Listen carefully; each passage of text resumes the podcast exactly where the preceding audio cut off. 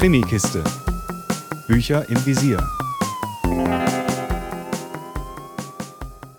Hallo zu einer neuen Folge der Krimikiste. Heute stelle ich euch den ersten Band aus Penilla Ericksons Lily Heath-Reihe vor. Titel ist Im Feuer.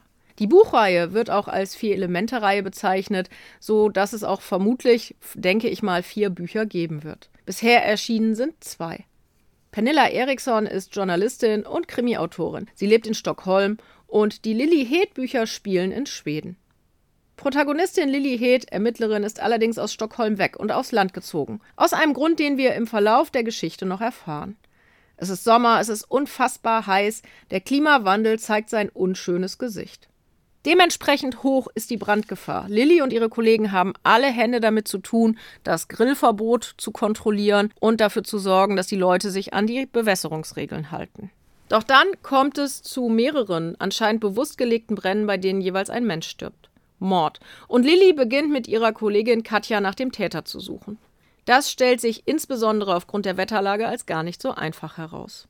Auch Jesper, ein Feuerwehrmann, hat alle Hände voll zu tun.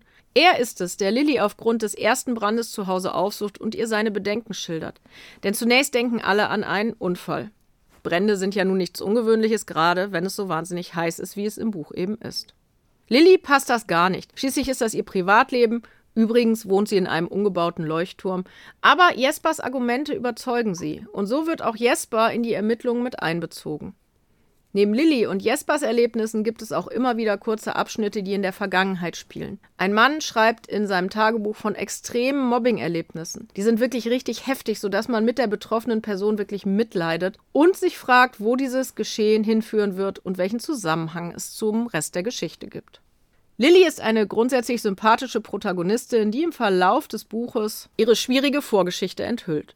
Die zieht sich übrigens durch den Rest der Geschichte, denn was Lilly erlebt hat, hat sie absolut geprägt, verständlicherweise.